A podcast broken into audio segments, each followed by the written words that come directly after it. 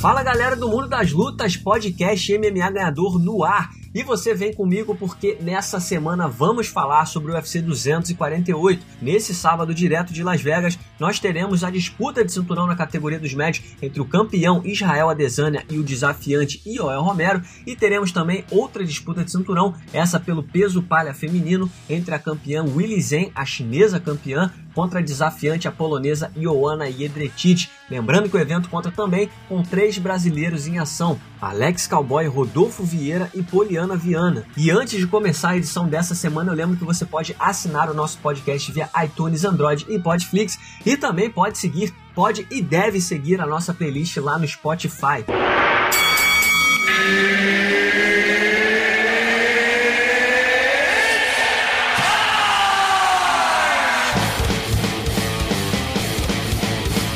Galera do Mundo das Lutas, na edição especial dessa semana de UFC 248, a gente tem a moral de receber o designer e filmmaker e dono do Por Dentro da Luta, Rômulo Miranda. Rômulo, muito obrigado pela sua participação, é um prazer ter você com a gente, seja muito bem-vindo.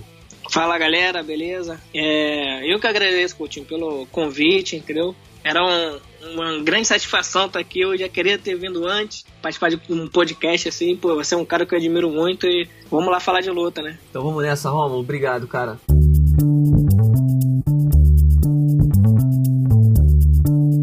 Para começar, a gente está numa semana muito especial, né? Essa semana, esse primeiro semestre de UFC tem várias lutas aí empolgantes. Algumas já aconteceram, mas Israel Adesanya versus Ioel Romero é uma luta que os fãs também estão muito empolgados para ver. A gente vai ter outras lutas também nesse evento que a gente vai falar daqui a pouquinho. Mas começando de cima para baixo, queria saber primeiro qual é a tua expectativa dessa luta do, do Adesanya contra o Romero. É uma luta que surpreendeu muita gente, né? Porque o Adesanya tinha outras opções, mas ele acabou optando pelo Romero, que vem de duas derrotas, não é? Não seria aí esportivamente falando o cara mais indicado para disputar o cinturão, mas o campeão é o Adesanya, ele conseguiu convencer o Dana White, conseguiu usar bons argumentos para enfrentar o Romero. Tem a questão de que ninguém quer enfrentar o Romero e tudo mais.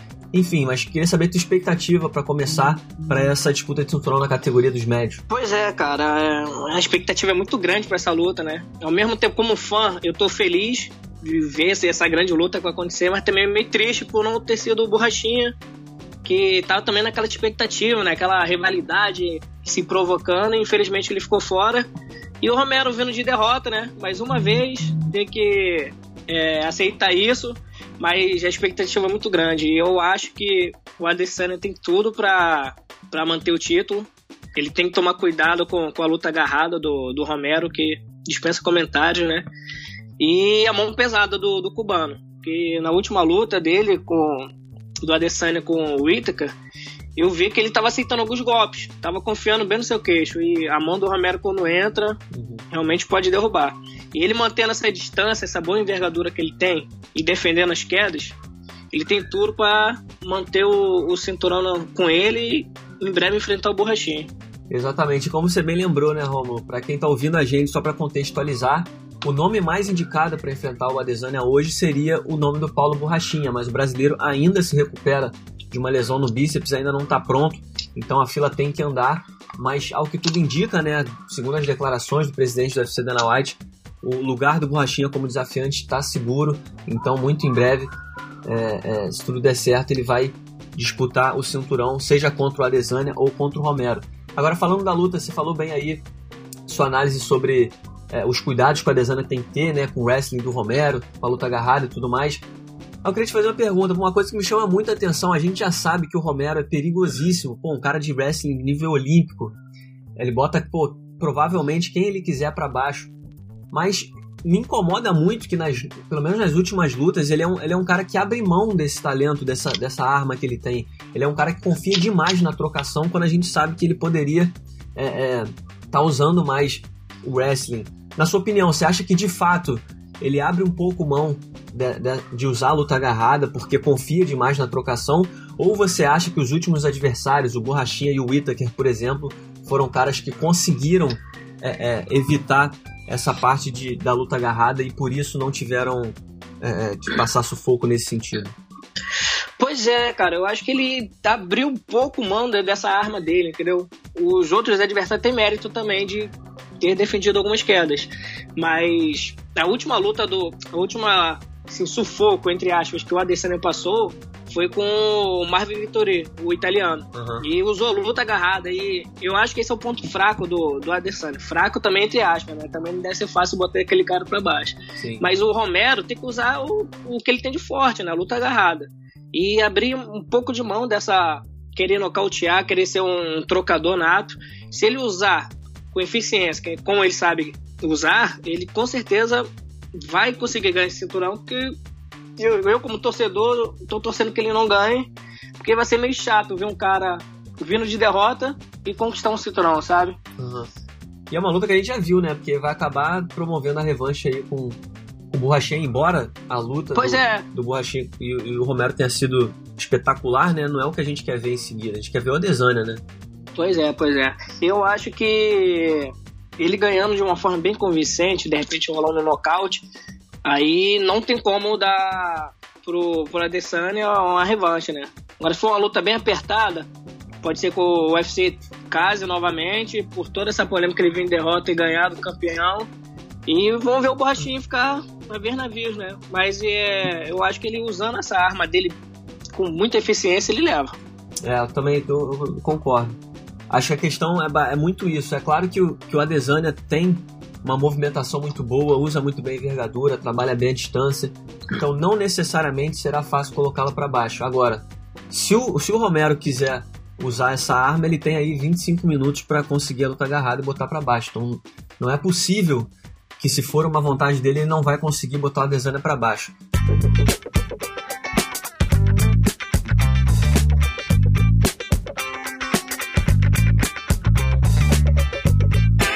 Finalizar esse assunto, quero saber o teu palpite. O que, que você acha que acontece? Como é que você acha que essa luta se encerra? Eu acho que vai ser Adesanya por decisão. Ele vai ser inteligente, como ele tem vindo sempre, né? Foi muito inteligente com o Anderson, foi muito inteligente contra o, o Gastelum. E acredito que ele vai usar essa inteligência dele, que a cada luta ele tá evoluindo nesse quesito. Eu acho que ele vai conseguir segurar a fera, que é o Romero. Tô contigo, cara. Também tô achando que essa luta acaba na decisão. Romero é um cara muito duro.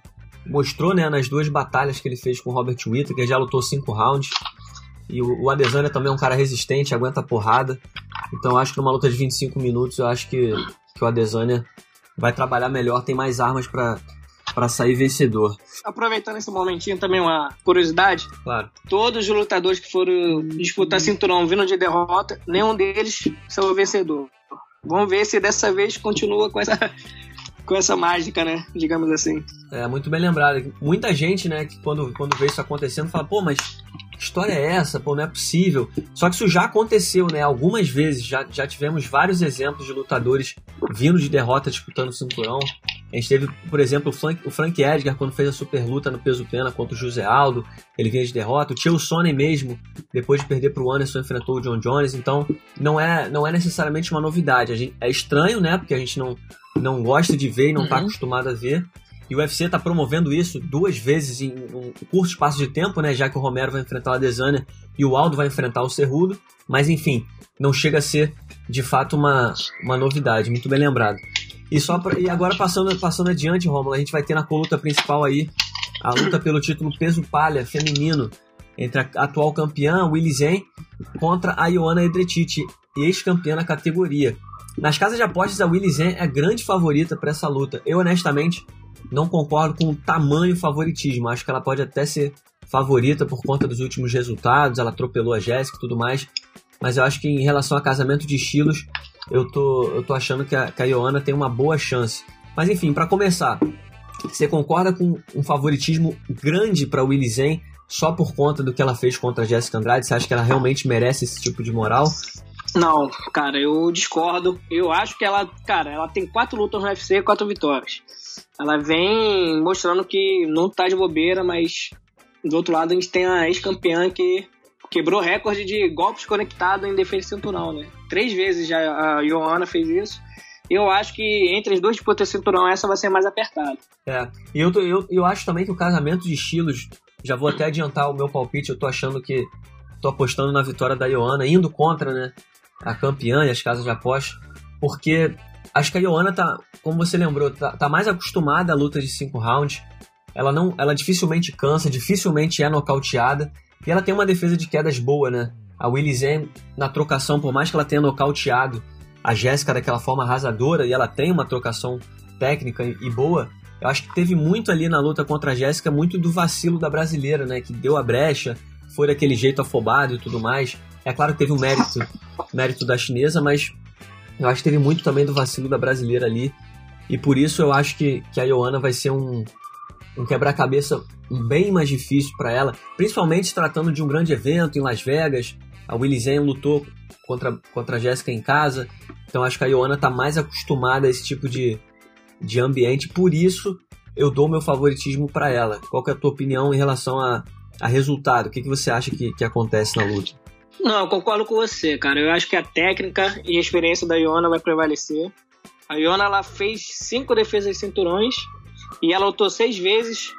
Tem seis vitórias em lutas de cinturão que igualou a Ronda Rousey. E, cara, isso conta muito, sabe? Ficar ali 25 minutos frente a frente com um oponente assim, de alto nível técnico. Mas a Iona é uma pessoa diferenciada. Eu acredito que depois daquelas duas derrotas dela pra Rose, ela mudou um pouco, sabe? Mas na última luta dela mostrou que tá com vontade.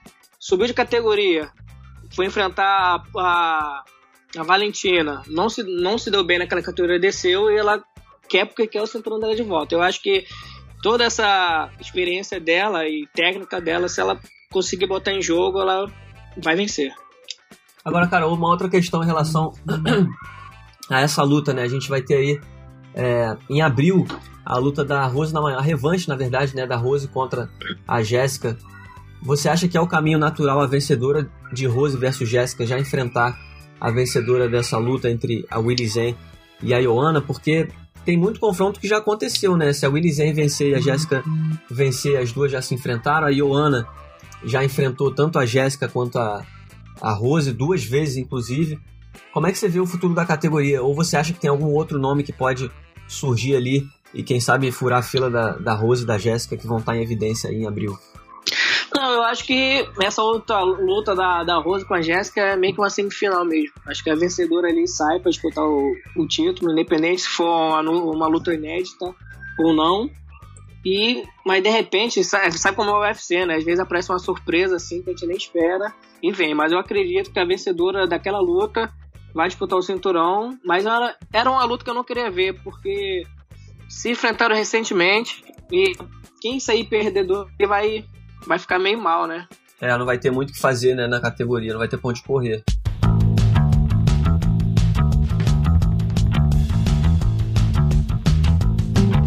Eu queria falar também rapidinho sobre o Rodolfo Vieira, né? Rodolfo Vieira, que é um, um ícone do jiu-jitsu. Ele vai se apresentar nesse UFC 248. Ele vai enfrentar o Saparbek Safarov. Eu acho que eu falei o nome desse cara certo. Mas ele é o maior favorito da noite, inclusive. O Rodolfo Vieira, ele é um, ele é um cara que, que tá invicto no MMA, tá vindo muito bem na carreira. E vai estar tá pela primeira vez aí se apresentando num grande evento, né? O UFC 248. Pelo que você já viu do Rodolfo, é, é, é, tanto no início da carreira dele no MMA quanto, quanto no UFC, o que, que dá pra gente esperar do Rodolfo? Você acha que ele, de repente, com uma boa vitória nesse grande evento, você acha que ele já vai ganhar de alguma forma uma atenção especial do UFC? Ou você acha que, que ele ainda. É, é... Eu, eu já vou adiantar minha, minha, minha opinião. Eu acho que ele. É lógico, todo mundo tem uma expectativa especial em, em cima desses caras, porque sabem que no chão não tem para ninguém. Então ele só precisa meio que é, calibrar né, a mão, né, a trocação. E eu acho que ele ainda tá nesse processo, ainda tá evoluindo a cada luta, mas ainda é um pouco cedo para ele. Mas a gente sabe como é que, como você lembrou, a gente sabe como é que é o UFC, né? É o UFC 248, muitas, muitos holofotes em cima dele, dependendo de como ele vencer, você acha que ele já pode, de alguma forma, ser catapultado aí ao topo do, da categoria, ou você acha que o processo dele vai ser um pouco mais lento? Cara, então, eu espero que seja um processo um pouco mais lento do que ele seja já jogado lá de Leões. O Rodolfo é um fenômeno, isso não tem dúvida. Acompanho ele desde o Jiu-Jitsu. Eu fui numa luta dele no Chotô aqui no Rio de Janeiro, em comparação a essa luta dele no Shotô e a última luta dele que ele fez foi estreia no UFC, parecia outro atleta. Uhum. Ele mudou muito, evoluiu bastante. Mas é aquela coisa, no chão o cara é incontestável, mas a cada luta ele tem que procurar evoluir.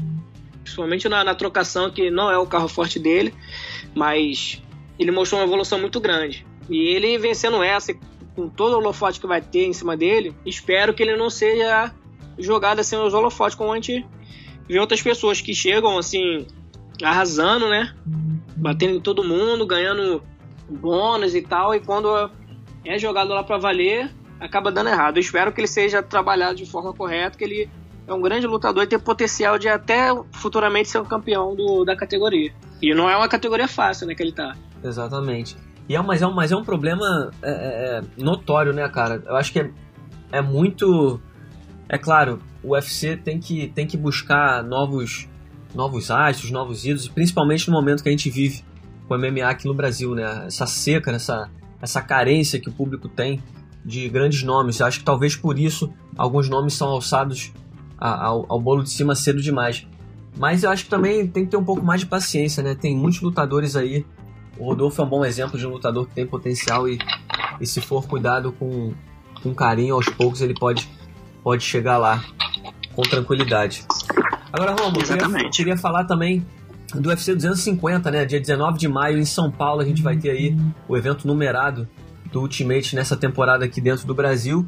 E a primeira luta, né, ainda não foi oficializada, tipo, ainda não foi divulgada oficialmente, mas o presidente do UFC já falou que tá certo, os dois lutadores já concordaram. A gente vai ter aí para começar José Aldo versus Henry Cerrudo. A gente já falou um pouquinho rapidinho dessa luta aqui no, no nosso podcast, no, no programa dessa semana. Mas eu queria te perguntar o seguinte: você esperou depois do que aconteceu em dezembro? Ah, o, o Aldo acabou perdendo para o Marlon. E por mais que o presidente do UFC Dana White tenha, tenha falado que viu a vitória do José Aldo, o Cerrudo falando que, que o Aldo deveria ser tratado como vencedor, você imaginou que isso de fato ia se concretizar numa disputa de cinturão ou foi uma surpresa? Eu fiquei um pouco surpreso, porque o UFC, assim, meio que já sacaneou o Aldo no passado, né? Naquela revanche que não fizeram entre ele e o McGregor, que era merecido para ele, por toda a história que ele teve. Estreou bem, na minha opinião, na categoria dos galos, mas como saiu derrotado, eu não acreditei, eu não acreditava que ele conseguiria, né? Só que o UFC deu essa chance para ele, o campeão quer enfrentar ele, e quando o UFC quer fazer, eles conseguem. Mas eu fiquei surpreso que mesmo vindo derrota agora, ele vai disputar o cinturão. Você acha que o Aldo tem, pelo que ele apresentou na, na estreia na categoria do, dos galos, que foi inclusive uma bela estreia, acho que surpreendeu muita gente também, apesar da derrota. É, você acha que o Aldo tem jogo para bater de frente com o Cerrudo, que tá voando na categoria dos galos? Acredito que sim, cara. Eu fiquei surpreso com a atuação dele. Eu achei que ele reagiu bem ao corte de peso, se sentiu bem à vontade, mas ele tem que voltar a ser aquele alto bem agressivo que ele era no, no começo da carreira, porque, como você falou, o Cerrudo vem voando, ele vem enfrentando grandes nomes. E pro Aldo conquistar esse cinturão, ele tem que não deixar na mão dos juízes. Tem que ser aquele agressivo, nocauteador que ele sempre foi. Você acha que de alguma forma essa luta acontecer em São Paulo é, é, tira um pouco do peso das costas do Aldo? Porque é lógico que se a gente perguntar pro Aldo, ele vai dizer: não, luta no Brasil, é meu público e tudo mais. Mas a gente sabe também que, que a relação que ele tem com o Rio é, é, é mais forte, né? Ele é, ele é conhecido como o Rei do Rio então, quando ele luta no Rio, eu acho que é uma responsabilidade maior. É, é, você acha que talvez a luta em São Paulo pode tirar um pouquinho desse peso e, e transformar as coisas um pouco mais leves para ele e, e ajudá-lo na luta? Ou você acha que, sendo no Brasil, não faz diferença, ele vai assumir essa posição de qualquer jeito? Não, eu acho que não, não tira o peso, não. Ele, o Aldo é um ídolo aqui, entendeu? No Brasil. Os brasileiros gostam de ídolo. E ele, mesmo lutando em São Paulo, ele vai estar em casa. O povo vai estar apoiando por mais que o, o Cerrudo tenha essa afinidade com a, com a língua portuguesa, né? Falar um pouco português, de conhecer a, a, nossa cultura. Mas eu acredito que os brasileiros vão estar do lado do Aldo, ele vai estar em casa mesmo lutando em São Paulo.